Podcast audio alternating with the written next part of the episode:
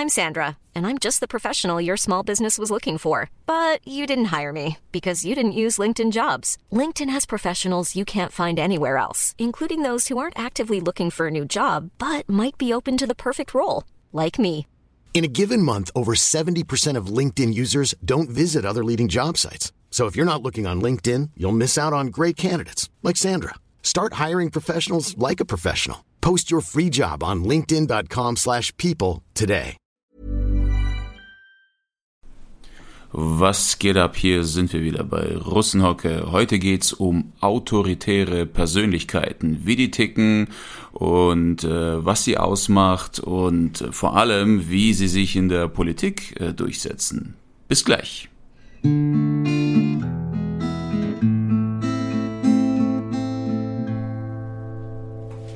So, da Ich sind wir grüße Sie. wieder. Guten Tag, Herr Miller. Guten Tag, Frau Müller.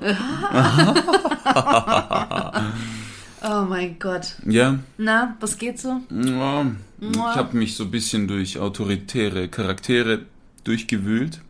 Okay. Und eigentlich unnötig. Ich hätte auch einfach meinen Vater zwei Tage dokumentieren. Das, das hätte vollkommen ausgereicht. Ähm, Ja, aber es ist jetzt mal eine blöde Frage. Waren deine Eltern für dich, klar, wenn du ganz klein bist, bist du ja super auf deine Eltern angewiesen, aber ha hast du irgendwann das Gefühl gehabt, dass deine Eltern diese autoritäre Rolle verloren haben? ja, auf jeden Fall. Auf jeden Fall. Kann, kannst du ausmachen, woran das lag? Ähm, zum einen, ähm, ich habe Schwachstellen angefangen bei denen Mhm. zu entdecken und dadurch erkannt, dass sie gar nicht so stark sind, wie sie es mir verkauft haben. Ja. Und sie haben sich ja über diese Stärke oder über diese Macht, die sie über mich haben, definiert. Zumindest mir gegenüber haben sie sich so definiert. Und als ich gemerkt habe, ey, ihr labert nur Scheiße, dann fing an, diese Autorität in meinen Augen zu bröseln. Das ist eigentlich das Vertrauen, das dann ge gebröckelt ist. Ne? Ich glaube, weil als Kind haben wir ja dieses gewisse Urvertrauen. Dir bleibt ja gar nichts anderes übrig. Du, du wirst ja hier auf die Welt geschmissen, ja, kommst da, äh, sitzt auf deinem gemütlichen Wölkchen und äh, kommst dann hier runter und bist auf einmal auf der Erde und äh, hast ja niemanden, auf den du äh, vertrauen kannst. So, ja, dann nehme ich halt, nehme ich mal, nehme ich mal die zwei hier, die schon da sind. So. Und dann glaube ich, je, je mehr du anfängst, klingt jetzt doof, aber je mehr du anfängst, wirklich eigenständiges Denken zu entwickeln, dein eigene, deine eigenen moralischen Vorstellungen hast, ähm, schon als Kleinkind deine Grenzen ausgetestet hast und sowas, dann fängst du auch an, langsam das Verhalten deiner Eltern zu beurteilen. Oder du beobachtest zum Beispiel, dass Eltern, wenn sie dir etwas sagen oder versprechen, das nicht einhalten. Das heißt, du erkennst gewisse Muster, die bei dir Missvertrauen hervorrufen. Ich glaube, das ist es. Also ich, es ist, ähm, ich glaube, das ist ja generell so ein Prozess, den, den Kinder oder der, der, der diesen Loslösungsprozess von Kindern äh, bei den Eltern äh, beschreibt. Ne? Dass das eigentlich, und das, das haben, damit haben ja auch Eltern zu kämpfen, dass das ein Autoritätsverlust ist. Die haben nichts mehr zu sagen bei den Kindern, so ungefähr. Ja, kommt, kommt hin. Wobei Vertrauen bei mir, äh, ich das anders definiert habe als du jetzt. Ich wusste, ich habe zum Beispiel darauf vertraut, dass wenn ich bestimmte Dinge tue, mein Vater mir eine schmiert. Das war so dieses Urvertrauen, mit dem ich auf die Welt gekommen bin. Nein, das ist, Moment, das ist was ganz anderes. Nein, nein, guck mal, guck mal. Oh Gott. Ist gut, gell? Es ist gut, dass wir in Therapie gehen. Nein, es ist ja, nee, das Vertrauen, das ich meine, ist ja nicht, dass du ähm, auf eine gewisse Reaktion von denen vertraust, weil du es so kennst, sondern dieses Vertrauen, dass deine Mutter dich füttert, Ja. dass dein Vater dich beschützt, also solche Dinge. Ne? Du hast ja ein gewisses Urvertrauen in deine Mhm. Eltern. Das sind ja die Ersten, die auf dich aufpassen, die in, in deren Ja, Schoß ja. du quasi geworfen Das wirst. ist wahr, das stimmt. Das Vertrauen meine ich damit. Ähm, ja, das ist, das ist ja Autorität, das ist ja, Frage ist, ähm, was ist für dich eine Autorität? Ich habe mal versucht, das so ein bisschen für mich herauszufinden. Es, ich glaube, dass die Definition sich sehr stark verändert hat, vor allem so in den letzten paar hundert Jahren, wenn man das jetzt mal nicht nur politisch betrachtet, sondern auch im sozialen Umfeld, im familiären Umfeld, dann sind ja autoritäre Personen für mich bisher immer diejenigen gewesen, die vor denen ich besonders Respekt hatte, weil sie zum Beispiel in einem gewissen Bereich ein ähm, besonderes Wissen oder ein, ein ja, ein, ein, eine Ah- Ahnung oder sowas hervor, ähm, vorweisen konnten. Das heißt, ich konnte denen auch hier vertrauen. Ich wusste, dass die schon etwas wissen und mir, mich vielleicht vor etwas schützen können, was ich noch nicht weiß oder noch nicht erfahren habe. Das erfahren wir ja auch in der Jugend zum Beispiel bei Lehrern oder sowas. Ja. Ähm, und für mich ist auch trotzdem noch der Unterschied, ich finde es ganz, ganz unterschiedlich, wie die Autorität sich bei Männern und bei Frauen ausprägt. Ich glaube, dass das sich mittlerweile immer mehr vermischt. Ähm, dass es gar nicht mehr so eine klare Trennlinie dazwischen gibt. Und ich würde auch gar nicht mehr sagen, dass es männliche, also dass nur Männer männliche Autorität vorweisen und Frauen nur weibliche Autorität. Nö, glaube ich auch nicht. Ja, ich glaube, dass sich das immer mehr vermischt, aber zum Beispiel war für mich auch die Fürsorge meiner Mutter, hat sie für mich zur Autorität gemacht. Das heißt, das wäre zum Beispiel eine weibliche Form der Autorität, ist die Fürsorge.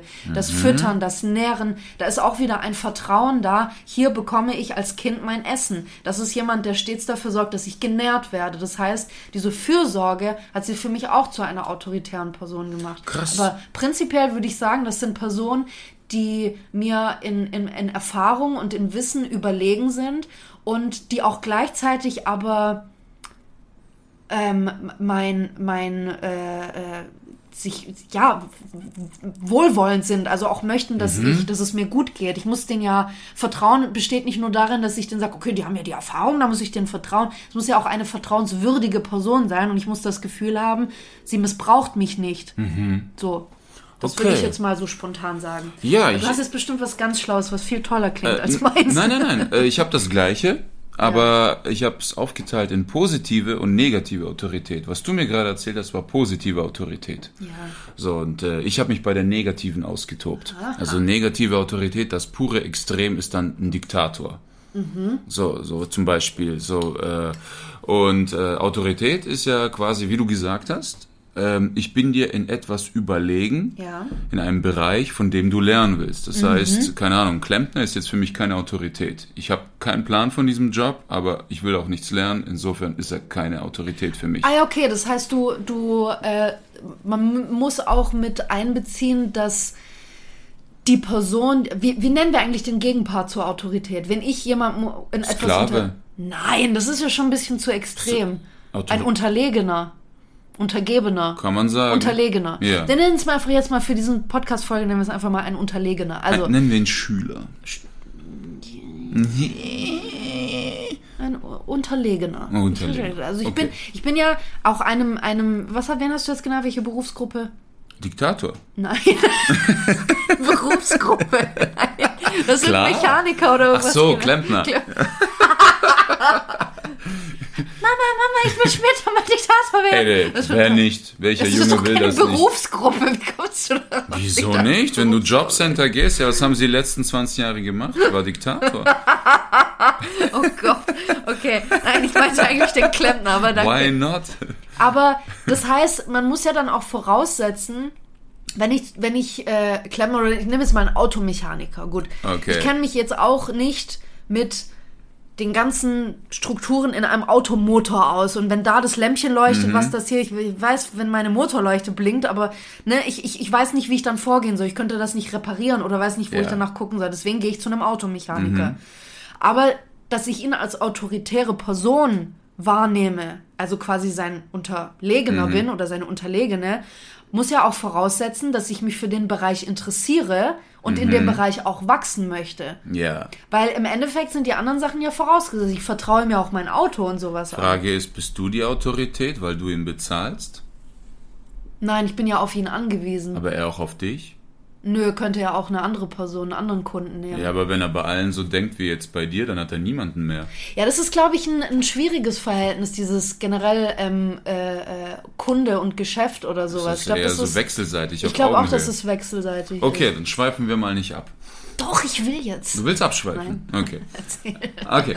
Also, die negative Autorität Ja. ist immer ein sadomasochistischer Charakter. Ah. Das heißt, er will anderen wehtun, sie unterwerfen, sie niedermachen aber gleichzeitig sehnt er sich selber Niedergemacht zu werden. Genau, Okay. genau. Mhm, Das ist, erlebst du oft, dass irgendwelche CEOs, habe ich schon immer wieder gehört, von Kumpels, die da äh, ehemalige Pornodarsteller und so, die erzählen, CEOs bucken Mädels, damit sie verprügelt werden. Ja, Überwiegend. ja. Ähm, ja, ist krass. Die wollen auch, das ist für sie Entspannung.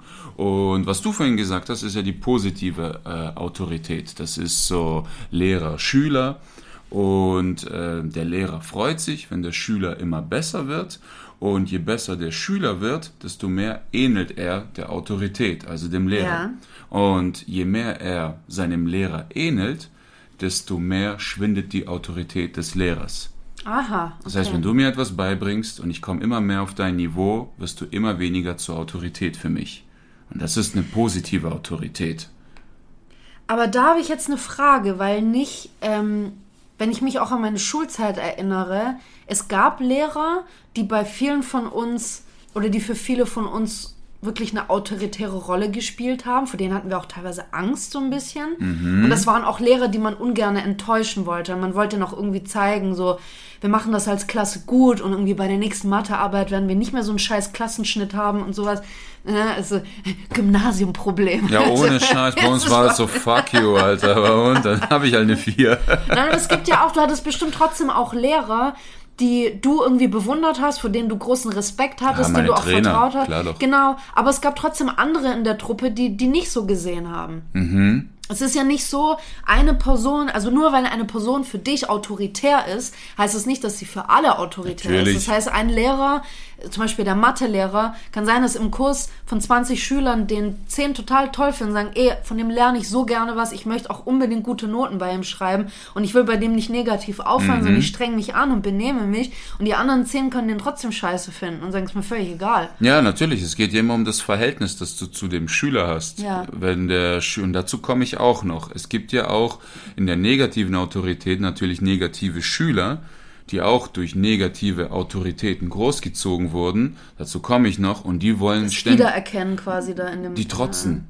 Die wollen immer die Autorität Ah, bekämpfen. Das sind Rebellen. Rebellen, ja. Genau. Mhm, Natürlich kann man auch positive und negative kombinieren. Das heißt, ein Lehrer kann kommen oder ein Trainer Ja. und der kann positiv für dich sein. Er baut dich auf und wenn er merkt, seine Autorität schwindet, dann wird er plötzlich zu einer Arschgeige. Wahrscheinlich, weil er Angst hat, dich zu verlieren. Das ist Und ein bisschen auch wie so ein Tauziehen, ne? ja. Ein emotionales Genau, ist ja dann ein neues Rollenbild, das entsteht und da entsteht ja immer ein Tauziehen, wenn dein Ich sich verändert. Ja, es ist interessant, weil ich habe auch für mich kapiert, dass eine autoritäre Beziehung ja eigentlich erst dann entstehen kann, wenn, also es, wenn man das quasi so schaubildlich veranschaut, äh, ver, veranschaut, veranschaut, Ist okay. veranschaulich, ist es spät schon, aber Ja. langes Wochenende. 18 Uhr, sehr spät. Ich sag, pst. Granny. Wir haben das am Samstag um 2 Uhr morgens aufgenommen. Ja. Noch mit Zeitumstellung. Es muss doch keiner wissen, dass Ja. wir das jetzt kurz vor Hochladen. Ja, Das stimmt. Ich bin in China. Hier ist 14 Uhr. Wir machen das über Zoom. Übertreib doch gleich. mein Gott. Nein, wenn man das in einem Bild veranschaulichen möchte, dann hast du ja im Prinzip ein, eine Gerade, die schräg nach unten verläuft. Das heißt, links oben hast du die autoritäre Person. Und das ist eine Ebene, die quasi schräg runter verläuft. Und unten steht der unter, unter, Unterliegende, Untergebene, wie auch immer wir den jetzt genannt haben. Und das Ja, heißt im der Prinzip. Schüler. Genau. Das heißt, der, der Schüler muss dem ja in mehrerlei Hinsicht untergeben sein oder d- dem nicht, ihm nicht gewachsen sein. Mhm. Zumindest in dem ihr. Bereich, In dem von dem er Bereich. von ihm lernen genau. muss. Und der, und der, ähm, die Autoritätsperson muss ja einen gewissen Vorsprung haben. ja, definitiv. Überlegen muss er ihm sogar sein. Überlegen sein, genau, aber es ist ja ein gewisser Vorsprung vorhanden, Ja. Mhm. sei es durch Wissen, sei es durch Erfahrung, wie auch immer. Aber dann kommt ja, das reicht ja nicht. Das ist ja eine Grundvoraussetzung. Dazu muss ja hinkommen, das, und das ist das, was du gerade gesagt hast, nur im Kern formuliert, dazu kommt ja noch, dass beide ihre Rollen überhaupt erstmal akzeptieren müssen. Ja. Weil wenn einer das nicht macht, wie du nämlich sagst, ne, wenn der Schüler über den hinaus wächst und man will sich trotzdem in diese anderen Rollen quetschen oder du hast da irgendjemanden, ne, man kann ja das Beispiel nehmen in irgendeinem Unternehmen, der ist jetzt der Chef und da kommt ein Typ rein, der keine Ahnung, der Chef will jetzt unbedingt den neuen Mitarbeiter einweisen, sagt, das ist jetzt mein neuer Schüler, ich bin deine Autoritätsperson, guck mich an, ich bin geil, ich habe Geld, mir gehört das Unternehmen. Krass, so ticken Und dieser, die. Ja, genau, so ticken Chefs, immer. So ticken die überall. So. Krass. Glaub mir, ich habe Erfahrung. Ja, ja, danke, danke, So. danke dafür. Ähm, aber dieser, dieser neue Angestellte ist jetzt einer, der vielleicht diesen Job nur als vorübergehend sieht oder der jetzt sagt, der, ich will jetzt nicht großartig mehr lernen Mhm. und der sieht diesen Chef nicht mehr als Autori Autoritätsperson an. Das kann richtig zu Problemen führen, unter anderem auch, dass der Typ dann wieder gekündigt ja, wird. wenn der Chef spürt, dass du nur auf Durchreise bist, dann wankt das Gebilde. Genau, weil auch da ist sicherlich der Chef dem, dem Angestellten vielleicht in mancherlei Hinsicht überlegen, weil er das Unternehmen gegründet hat. Er hat Mhm. das vielleicht von, von der Familie, von den Großeltern irgendwie weitergereicht bekommen und, und super viel Erfahrung hat, super viel Wissen. Aber wenn der andere Typ halt keinen Bock hat, diese Mhm. Rolle anzunehmen, dann entsteht auch keine Autoritätsbeziehung. Ja. Okay. Das Wort zum Sonntag. Das okay. Thank you for coming to my TED Talk. Na, sehr gerne. Gehen wir auf negative Autoritäten über. Zum fünften Mal. Ich habe mich heute mit negativen Autoritäten. Ja. Wir, wir reden jetzt. Ja, ich fühle mich so ignoriert. Oh no, bitte. bitte. Also, eine negative Autorität, Ja, ja, ja. womit ich mich auseinandergesetzt habe, falls ich das noch nicht erwähnt habe. Ich glaube noch nicht, sag's nochmal. Mit was hast du dich äh, auseinandergesetzt? Jetzt weiß ich es nicht mehr. Ich glaube negativ. Posit neutrale Autorität. Nee, ich glaube, es war negative. Krass. Negative Autorität. Okay, also Leg los. Ich das würde ist ein so gerne hören, was du rausgefunden hast, weiß, Herr Miller. Baby, ich weiß, Baby. Jetzt kommt Mansplaining vom Feinsten. Oh, please do it. So, also das ist ein erzwungenes Verhältnis, so wie Sklavenhalter und Sklave, Chef und Arbeiter, Eltern und Kind. Es Mhm. ist nicht freiwillig. Es kann schön laufen, Ja. aber überwiegend äh, läuft das. Für wen schön? Für beide kann es gut laufen, je nachdem. Auch eine erzwungene. Naja, Eltern und. Kind, Lehrer und Schüler, klar, du kommst ja da nicht raus. Du wirst, egal wie viel du rebellierst, du wirst nicht als Schüler über deinem Lehrer stehen können. Wenn Ja, du- außer du entfliehst der Situation. Ja, und dann hast du einen anderen Lehrer. Du musst ja zur Schule. Du, du wirst ja, reingepfercht. Auch mit den Eltern genauso. Ja. Du kommst da nicht raus. Es kann nice laufen, aber es kann Eben auch beschissen laufen, es kann gemischt laufen. So, wir nehmen einfach das Toxischste an Autorität, was da ist. Und dann kann jeder gucken, ob er sich oder seine Eltern oder sein Boss darin sieht. Okay. Also negative Autorität. Positive ist aufgebaut auf Dankbarkeit und Bewunderung und so weiter. Ja, Die neg- Vertrauen, Respekt, sowas. Genau, und die negative ist aufgebaut auf Ausbeutung. Je mehr ich aus dem, wie hast du ihn genannt, Unterlegener? Ja, Je mehr ich, Unterlegene. Unterlegenen, je mehr ich aus ihm raushole, desto besser geht's mir und desto beschissener geht's ihm. Okay, das heißt, es ist eine Autoritätsperson, die ist nicht auf das Wohlergehen des anderen oder der Gemeinschaft, kann, kann ja auch eine Autoritätsperson für eine Gruppe sein. Genau. Das heißt, er ist nur auf sein eigenes Wohl aus. Ganz genau. Okay. Ganz genau. Und äh, bei einer positiven Autorität ist, je besser es dir geht, desto besser geht's mir. Je besser es mir geht, desto besser geht's dir. Also ist da auch, muss da auch ein gewisser Grad an ähm, Egoismus mit reinspielen. Oder Beim- ist sogar, sie sind ja wahrscheinlich sogar schon egozentrisch. Beim. Positiven? Na, beim Negativen. Ah, definitiv Egoismus. Ja. Du bist ja wirklich, du bist, du bist wie ne? ein Blutegel, du bist ein Sch- Schmarotzer, halt, so kann man sagen. Und quasi mein Vorteil ist dein Nachteil, so ja, gesehen. ja. Und ähm, mein, die, wenn ich dich ausbeute, vergrößert sich die Kluft zwischen Lehrer und Schüler. Ja. Bei einer positiven Autorität verkleinert sich die Kluft, je mehr sie voneinander lernen. Also das heißt, ein guter Lehrer oder ein guter Mentor würde seinen Schüler so weit hinführen, dass er ihn irgendwann überholt und ihn dann wohlwollend gehen lassen, sagen Danke und vielleicht sogar von ihm sogar noch lernen. Ganz genau. So. Und der entweder das oder er sagt, ich kenne da einen Trainer, der kann dir Ja. mehr beibringen. Aber ja, ein super Lehrer, der kann wieder zum Schüler werden. Habe ich noch nie erlebt, soll es aber geben. So, und das Interessante jetzt dabei äh, ist, bei negativer Autorität ist es so, dass der Unterlegene seiner Autorität gegenüber immer Hass empfindet. Ich meine, du wirst gedemütigt, du wirst ausgebeutet, du wirst ausgelaugt. Weißt du, was ich meine? Aber dann ist es ja echt also sehr verbreitet in der Arbeitswelt. Genau, ne? jetzt pass auf, krass. jetzt wird's interessant. Um zu überleben in dieser Hierarchie, wird der Hass verdrängt und durch blinde Bewunderung ersetzt. Deswegen Aha. siehst du viele Kids oder Erwachsene, die ihre Eltern bewundern, obwohl's Wichser sind. Mhm. Das ist, weil die sagen, nein, meine Eltern sind die Größten, das sind die Besten und so weiter, aber die wurden so unterdrückt, die haben all den Hass und den Frust ersetzt durch Bewunderung. Okay? Und äh, quasi, wenn er so ein toller Mensch ist, es, äh, brauche ich mich nicht zu schämen, wenn ich ihm gehorche. Und äh, quasi, ähm, ich kann ihm nicht gleichkommen, weil er so viel stärker und so viel klüger und so viel besser ist als ich. Also quasi, du fängst an, äh, deinen, deinen äh, Autoritätscharakter zu überschätzen. Du vergötterst ihn. Ja. Genau. Und äh, die einzig wahre Freiheit besteht darin, die äußere Autorität durch die innere Autorität zu ersetzen. So zum Beispiel funktioniert unsere, ja, ich will nicht sagen nicht nur die Demokratie, aber zum Beispiel die Loslösung von der Eltern wird ersetzt durch dein Gewissen, deine Vernunft, dein Willen. Du hörst auf die innere Stimme. Also wirst du quasi deine eigene Autorität. Ganz genau. Ja. So, das bedeutet absolute Heilung. Das ist, das ist die absolute Freiheit, wenn du äußere Autoritäten durch die innere ersetzt. Und die innere ist Gewissen, Vernunft und Willen. Und dann gibt's jetzt auch die unsichtbare Autorität. Und die ist äh, doppelt gefährlich. Die unsichtbare Autorität ist die Wissenschaft, das ist die Gesundheit, das ist die öffentliche Meinung, das sind die Nachrichten, das sind die Medien, das ist die Werbung. Und jetzt ist das so. Ähm, die unsichtbare Autorität, die verlangt nur das Selbstverständliche von dir. Das heißt, wenn ich jetzt als Comedian, keine Ahnung, äh, keine, keine Ahnung, in, in, in, im Zug rülpse und einer filmt das, dann geht das Ding viral. Das will mir zeigen, alter Raff, ich komm zurück ins System, hör auf mit dem Shit. Ich würde es feiern. Ein paar würden es feiern. Kommt drauf an, was für ein Künstler du bist. Wenn Ja. du jetzt politisches Kabarett machst, äh, verlierst du ein paar Follower. Ach, why not? Why not? Okay. So. Ich höre mit diesem Comedian nicht mehr an, er rülpst in das in den Zug. Ich will, wenn das zu primitiv, ich will das nicht. Und äh, was noch Eigenschaft ist von der unsichtbaren Autorität ist, sie übt keinen Druck aus. Aber sie ist gefährlich, weil du den Befehl nicht kommen siehst. Wenn du einen Befehl kommen siehst, kannst du dich dagegen wehren.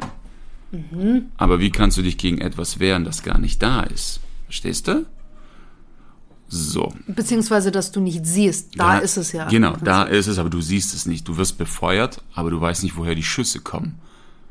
Und genau, das ist eigentlich die moderne Autorität, so hier bei uns in Westeuropa.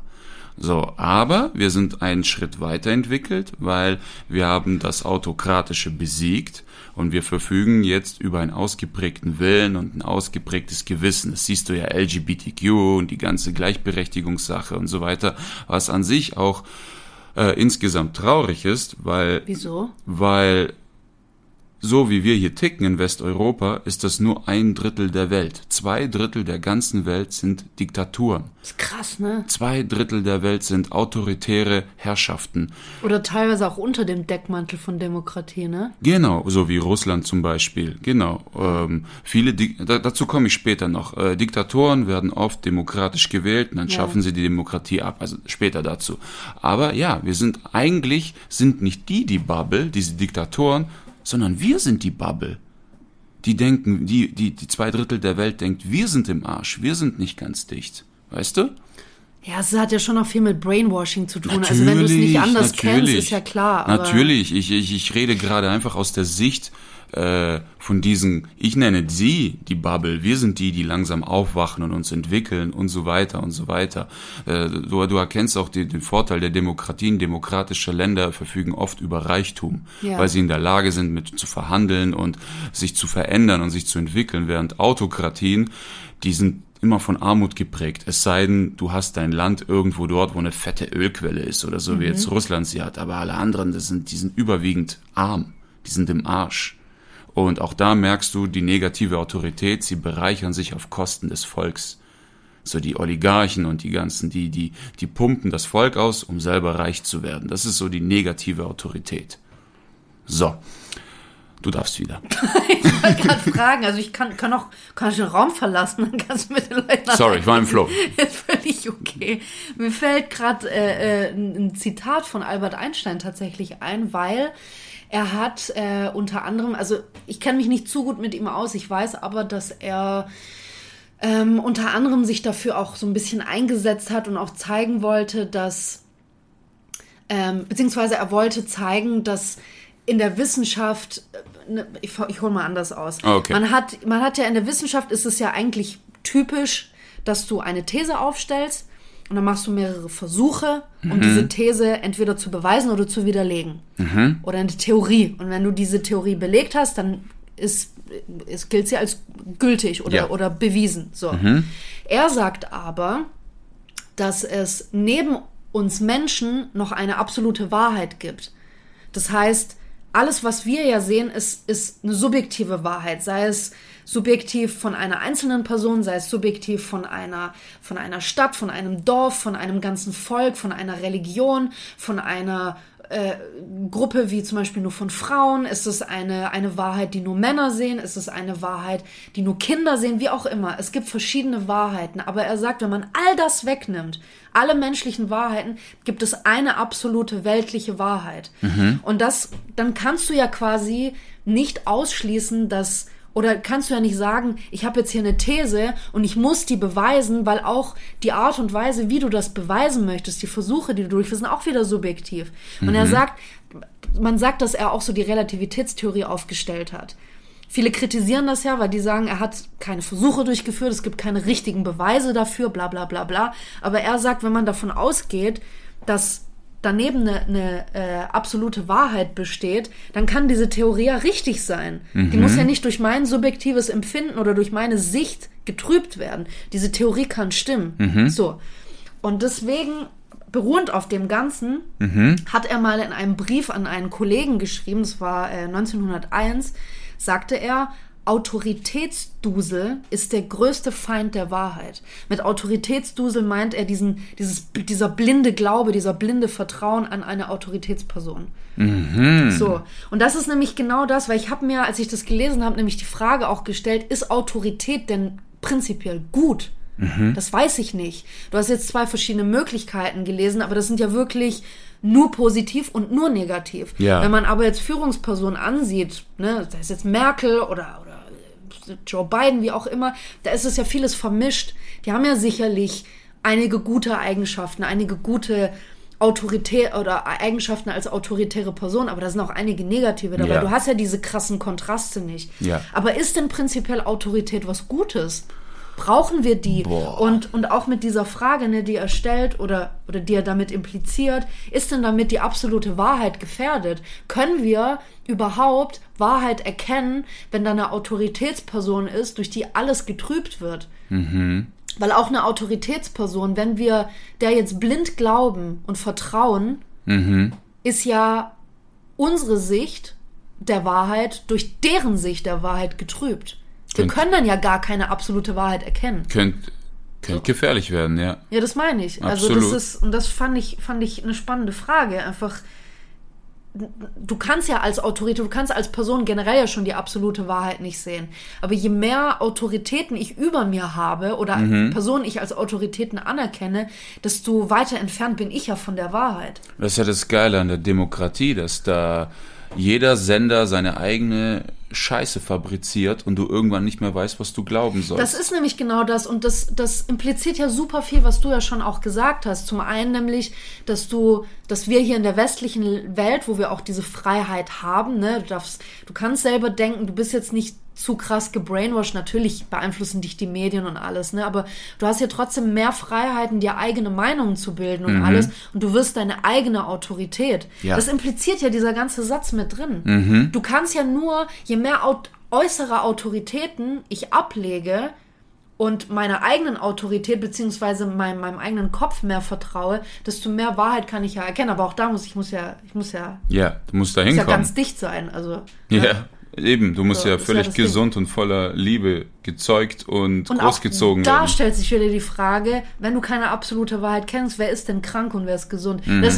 schweift ja total ab. Total. Aber ich finde, dieser eine Satz, den er geschrieben hat, der impliziert so viel. Autoritätsdusel ist der größte Feind der Wahrheit. Ja, das ist es. Aber er redet ja auch hier von Dusel. Das ist ja wie zu viel Autorität, so wie ich das verstehe. Nee, mit Dusel meint er ja, ich, ich weiß nicht, ob das irgendwie ein alt, altes Wort ist oder so. Ist.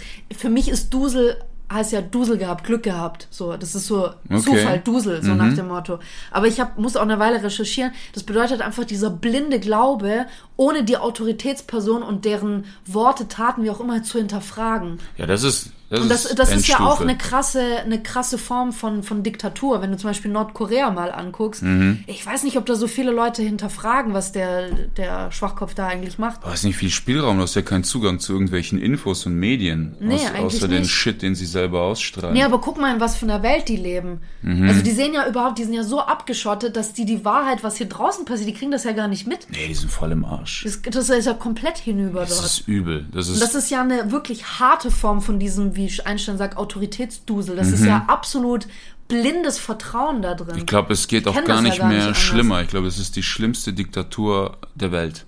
Kann gut sein. Das weiß ich nicht. Sagt man- ich glaube, schlimm ist ja auch relativ, aber Schlimm ist relativ, aber ich glaube, das ist echt, also wenn du da die Berichte liest und die Bücher, wenn mal sowas durchsickert, die Leute, die es schaffen, da rauszukommen, es ist schon heftig, Mann. Das ist eigentlich Drittes Reich mit anderer Flagge. Es ist schon Ja, ja. übel.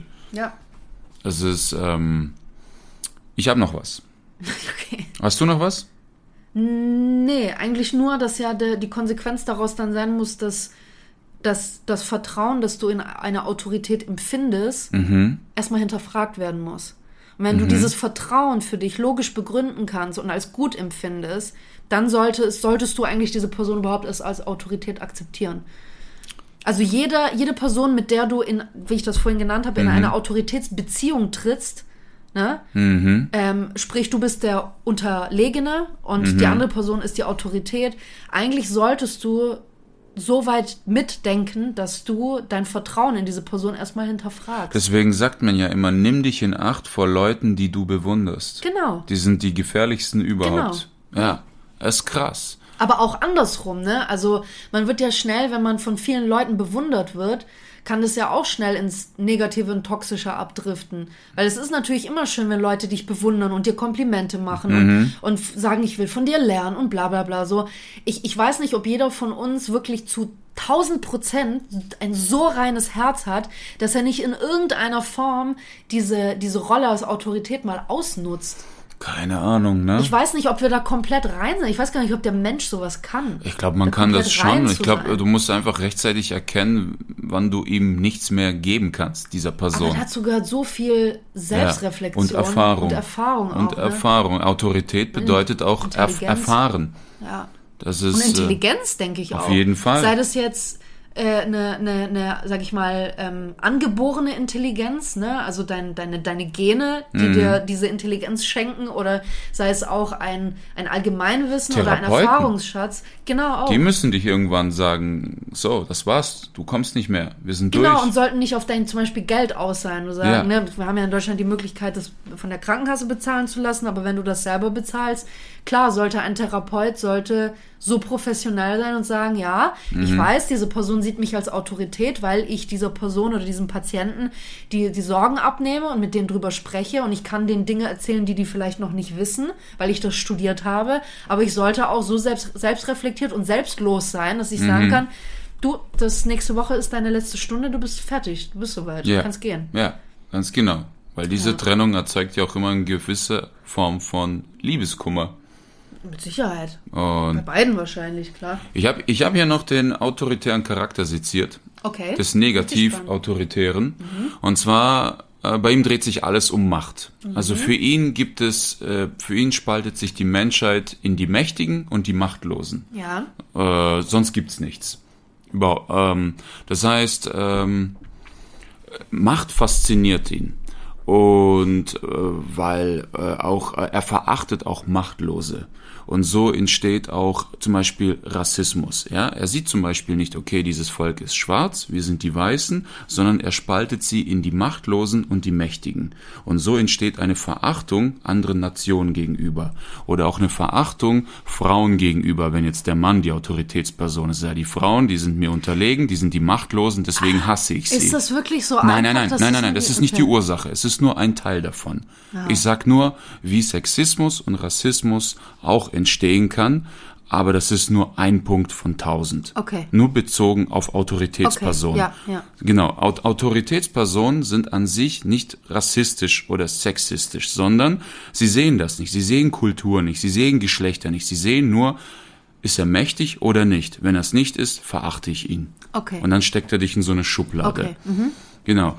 Ähm, Autoritätspersonen an sich sind auch beeindruckend für einfache Menschen, weil sie immer den Eindruck wiedergeben, sie würden um ihre Freiheit kämpfen, aber eigentlich sind es nur Rebellen, sie trotzen nur.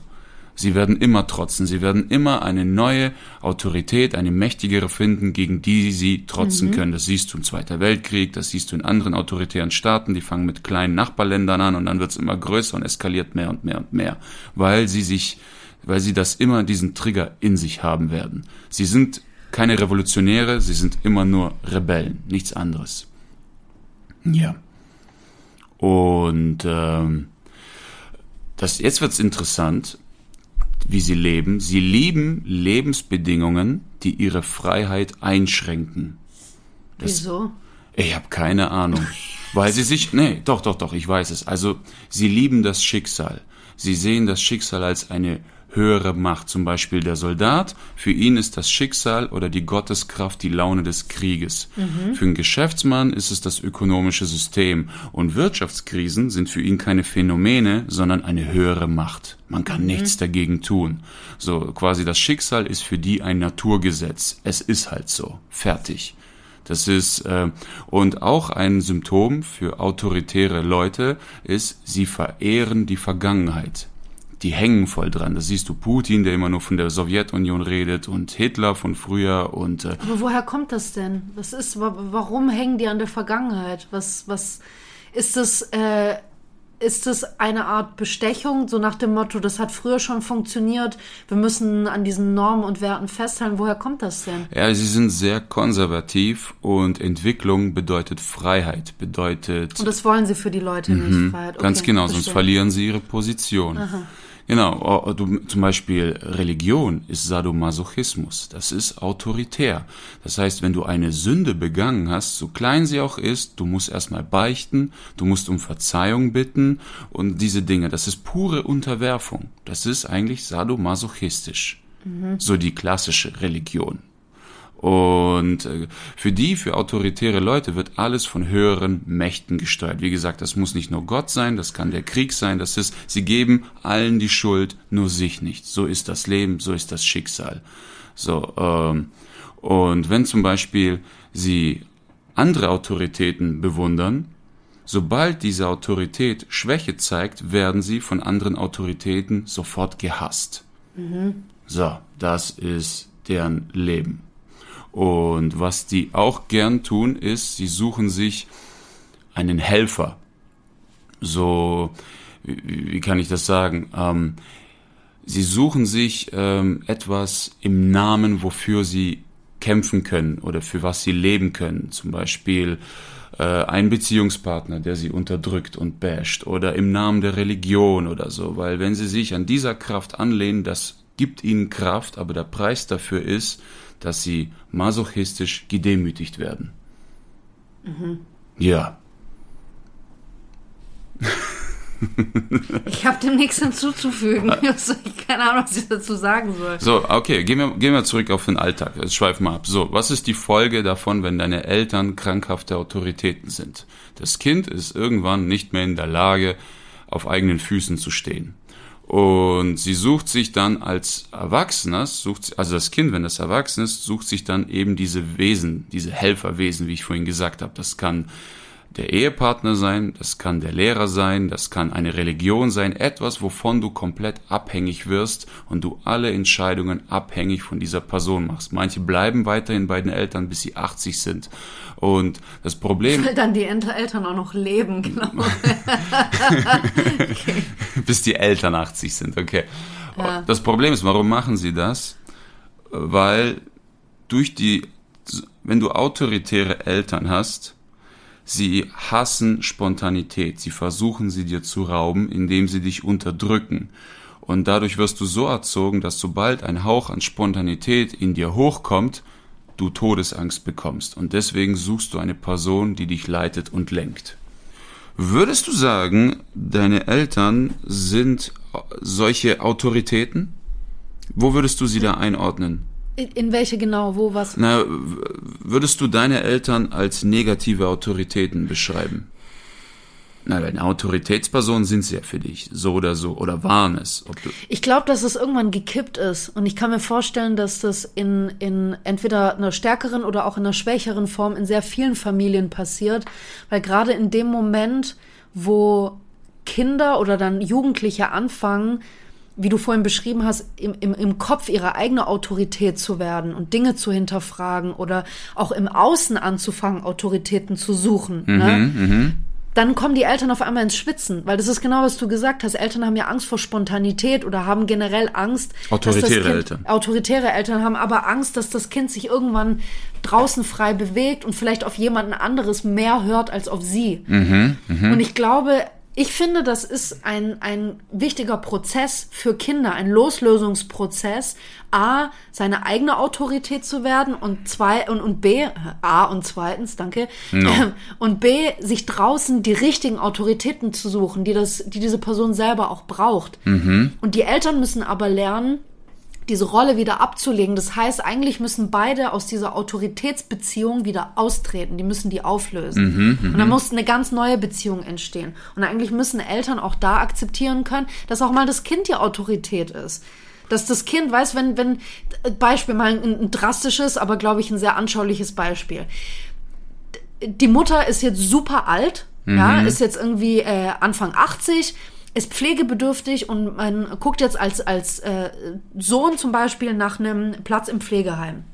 So, weil jetzt nehme ich mal an, ich bin die alte, die ältere Dame. Ich bin ja jetzt auf meinen Sohn angewiesen. Ich bin darauf angewiesen, dass er mir das wahrscheinlich zahlt, weil ich nicht mhm. genügend Rente bekomme oder wie auch immer. Ich bin darauf angewiesen, dass ähm, ist auch laut Gesetz ist das eine genau, Pflicht.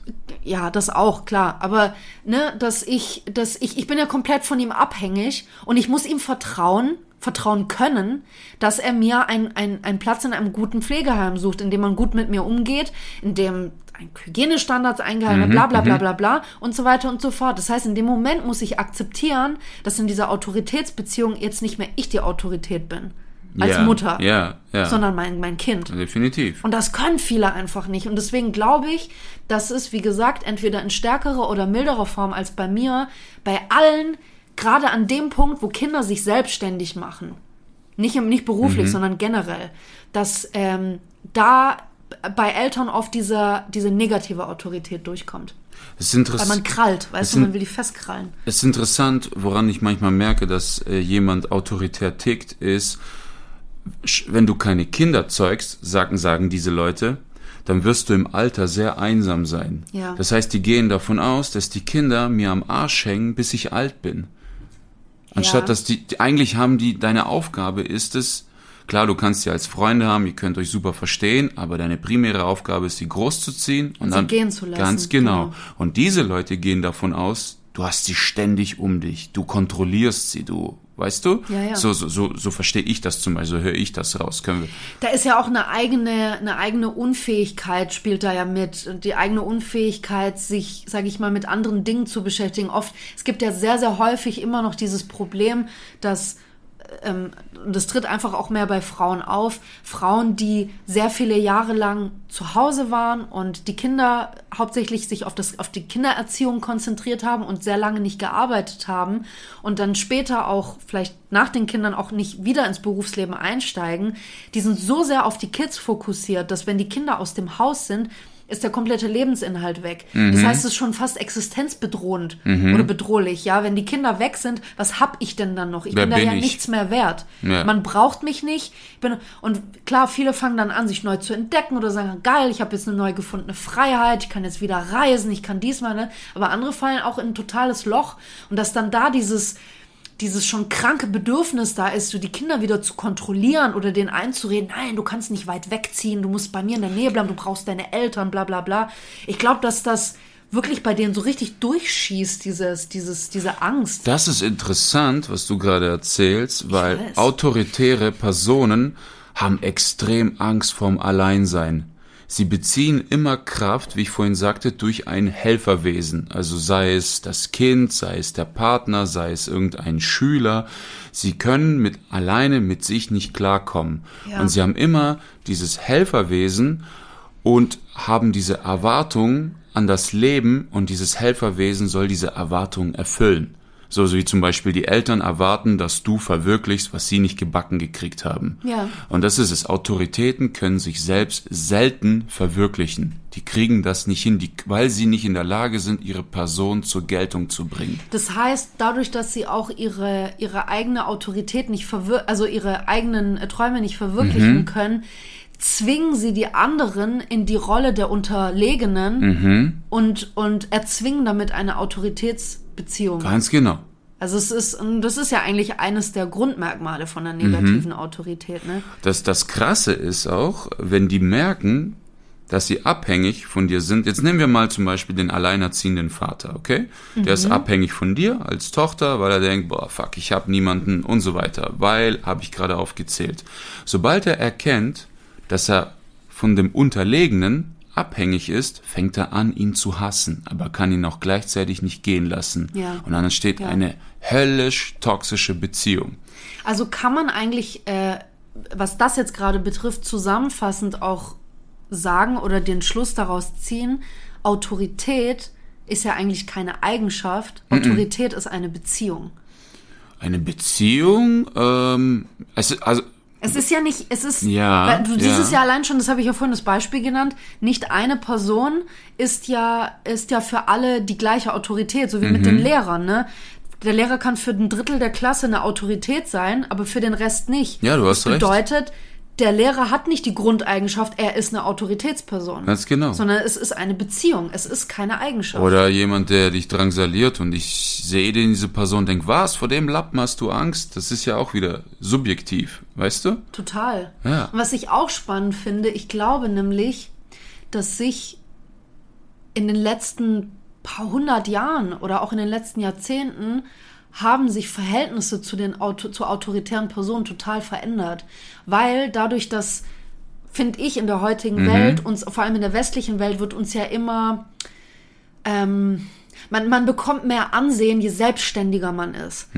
Und in dem Moment, wo ich eine Autoritätsperson vor mir habe oder jemanden als eine Autorität anerkennen, auch unwillentlich anerkennen muss, muss ich mir quasi eine gewisse Abhängigkeit und auch eine Unfähigkeit eingestehen. Wenn ich eine Autorität brauche, heißt es ja, dass ich in einem gewissen Bereich etwas nicht kann. Nicht gut genug oder kann. nicht gut genug kann. Ja. Und ich glaube, das wollen viele auch nicht. Das ist auch generell ein ziemliches Ego-Problem.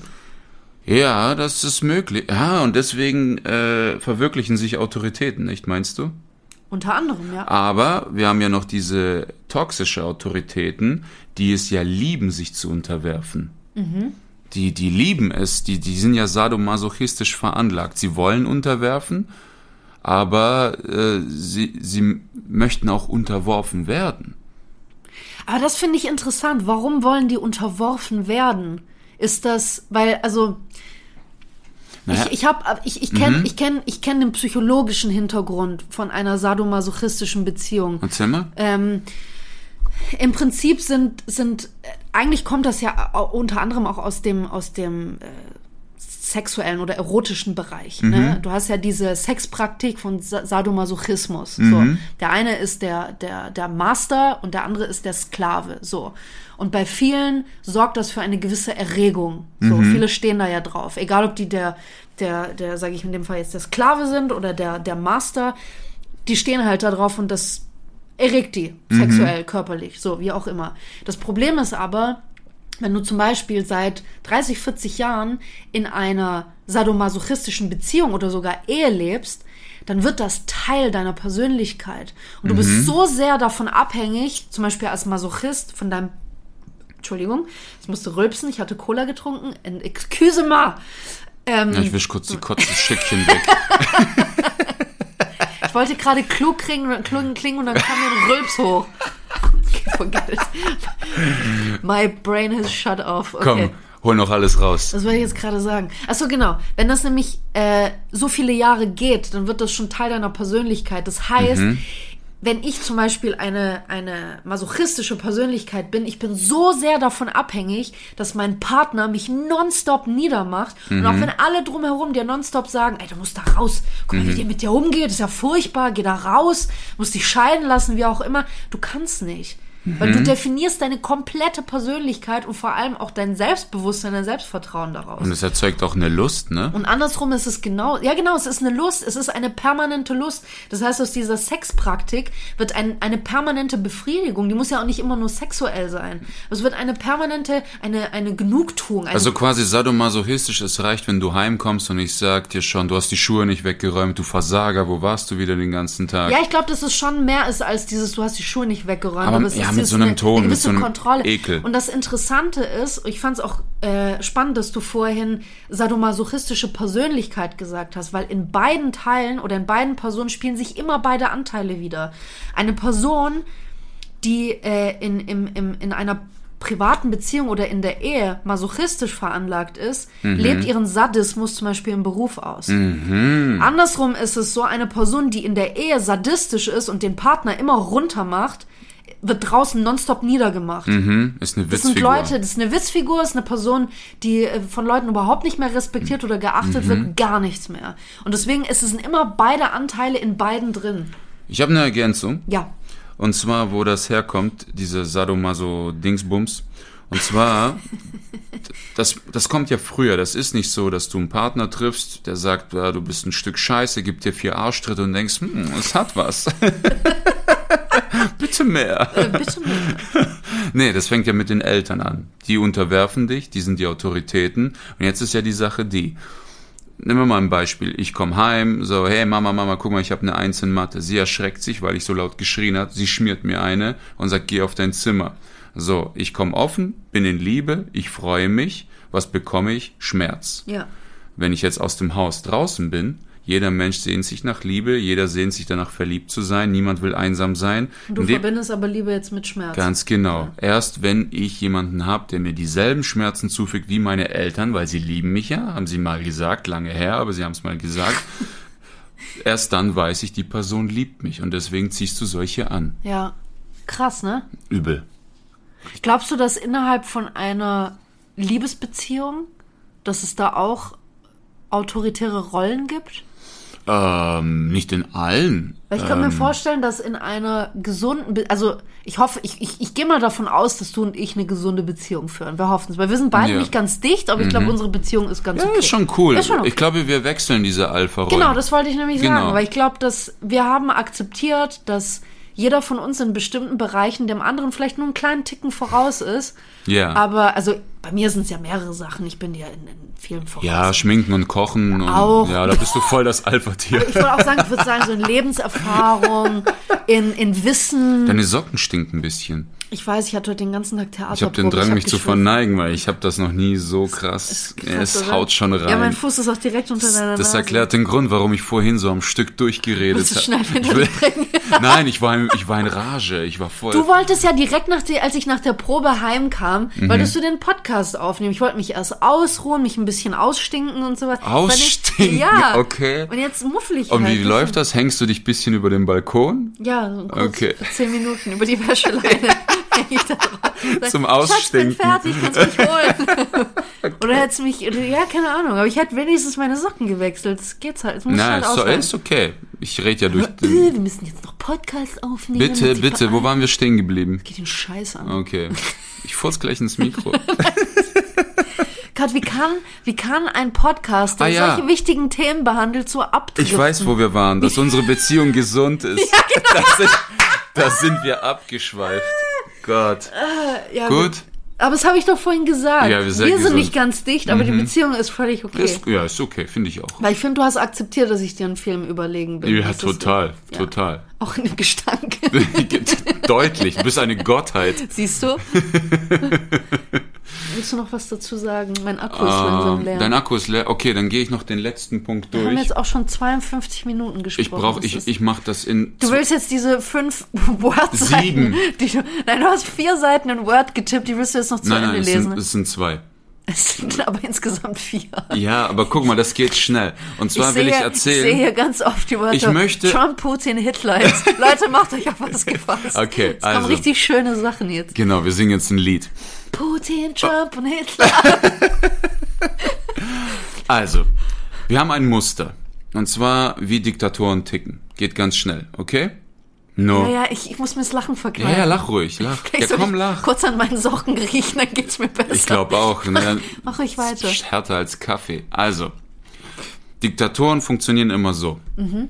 Die kommen aus dem Nichts. Ein neuer Mann. Es wird Zeit für Ordnung. Sind Zauberer dann auch Diktatoren? Kommt drauf an, wie er tickt. Kommt drauf an. Also wenn er sagt, Frodo, bück dich, kriegst jetzt einen Zauberstab in den Arsch, dann ist er der Autokrat. Cool, ja. Okay, aber wenn, genau, wenn Frodo sagt, nein, tschüss, ich gehe, dann ist das eher Ich habe nur mit diesem plötzlich Auftauchen. Beziehung auf. Augenhöhe.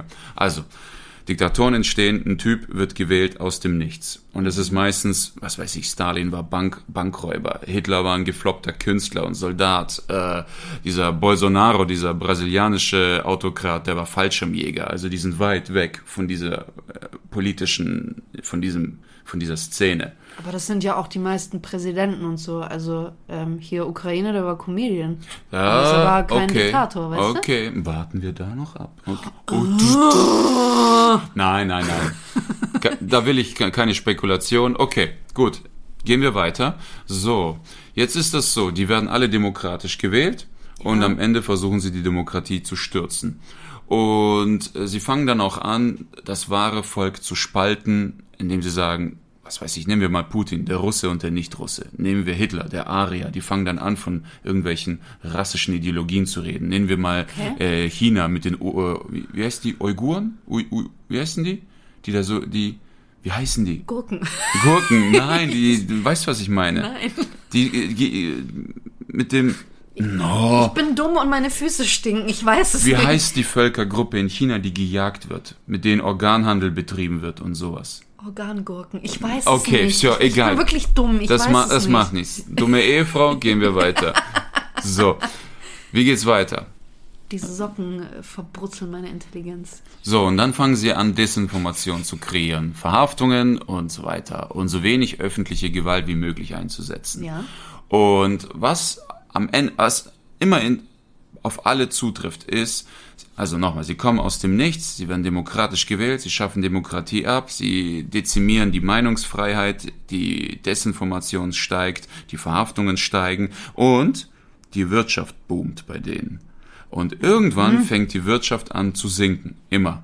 Am Ende kacken sie alle ab. Sie halten es alle nicht lange durch. Und wenn das passiert, dann fangen sie an, von Nationalstolz zu reden. Aber ist das nicht so die, also so der, der Lauf der Wirtschaft, dass sie mal ho äh, hoch und tief hat? Hochs und Tiefs, ja, aber bei denen sind die Tiefs meist so krass. hardcore, mhm, zum okay. Beispiel Stalin, der hat durch diese ganzen Zwangsarbeiter im Gulag, ist die Wirtschaft gestiegen, weil sie halt nonstop am Bauen waren. Ah. Und irgendwann ist die gesunken, weil irgendwann die Leute alle weggestorben sind. Ja. Und wenn sowas passiert, dann fangen sie an, von Nationalismus zu reden und von Stärke des Landes und wir sind die Besten, wir sind die Größten und jetzt, fuck, mit wem können wir uns vergleichen? Nehmen wir ein Nachbarland und sagen, das sind Wichser, die eigentlich müssen wir uns mit denen vereinigen, aber da sind Rassisten, wir müssen was machen. Beispiel Erdogan, die Kurden. Äh, wen haben wir noch? Nordkorea will sich vereinigen mit Südkorea. Nehmen wir Russland und die Ukraine. Nehmen wir Hitler, der seine Tour durch Europa gestartet Ja. hat. Nehmen wir Mao, der Tübingen, äh, Tübingen. der nach Tibet ein... hat Tübingen eingenommen. Ja. Diese unglaublich krasse Stadt. Diese verkackten Studenten wissen nicht, wo ihr Platz ist. Tibet, Tibet, Oh Mann, auf Tibet, ja, ich, äh, genau. Da leben auch so viele Mönche in Und, Tübingen. und dann, und dann, ja, diese verkifften Studenten wirken auch wie Mönche. Und dann ist das so, die fangen Konflikte an, meistens gewinnen sie die, weil sie nicht riskante Kriege eingehen, aber das Ja. eskaliert immer weiter. Sie fangen dann immer größere Konflikte mit immer größeren Ländern an, weil sie in ihrer Autorität sich immer bedroht fühlen und sich einen immer mächtigeren Feind suchen, bis es dann kollabiert.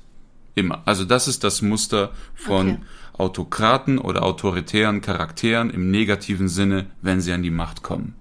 ich habe gerade festgestellt, dass in dem Wort kollabiert Bier drin ist. Krass, Alter. Gut, gell? Ja, Das ist da ist auch Labor drin. mein- das mein- heißt Nein, das ist kein Labor, das ist kollaboriert. Koll Kolla- kollaborieren. Das ist, du hast mir vor ein paar Jahren sind wir mal an einem afrikanischen Restaurant vorbeigefahren. Ja. Und du hast neben mir angefangen zu so, "Hä, in dem Wort Afrika ist das Wort Fick drin. Ist auch. Bist bis heute davon überzeugt. Bin ich auch. oder? Das ist äh, Schwäbisch Ja. für Affiger.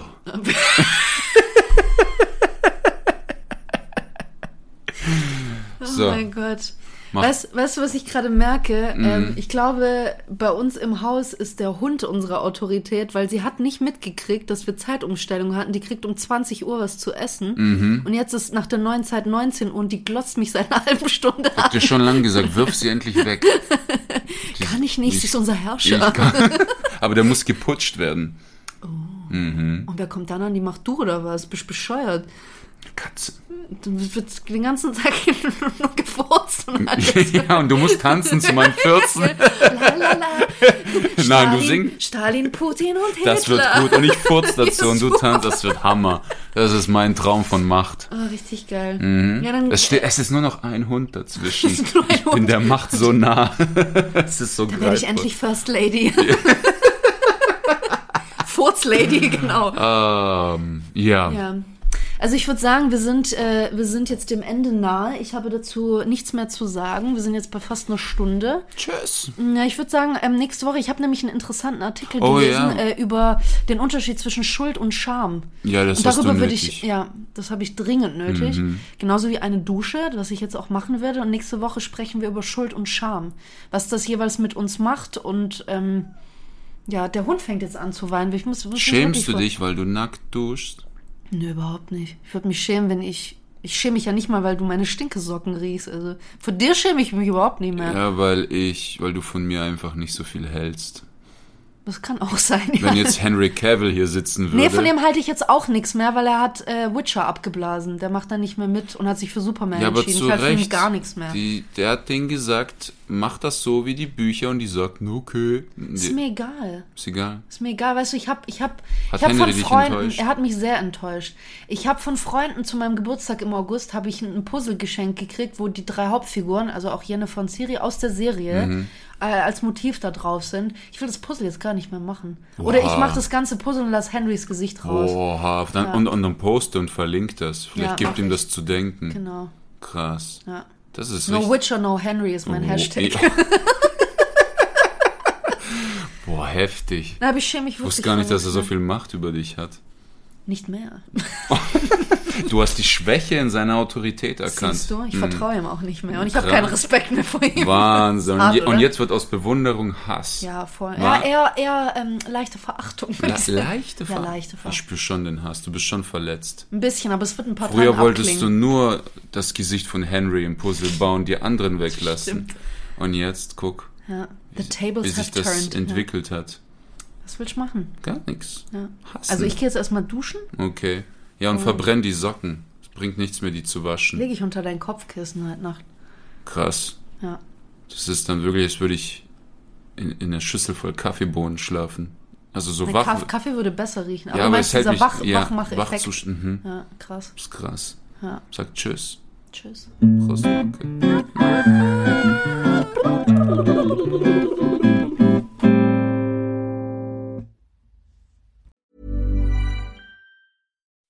When you make decisions for your company, you look for the no brainers. If you have a lot of mailing to do, stamps.com is the ultimate no brainer. Use the stamps.com mobile app to mail everything you need to keep your business running with up to 89% off USPS and UPS. Make the same no brainer decision as over 1 million other businesses with stamps.com. Use code PROGRAM for a special offer. That's stamps.com code PROGRAM.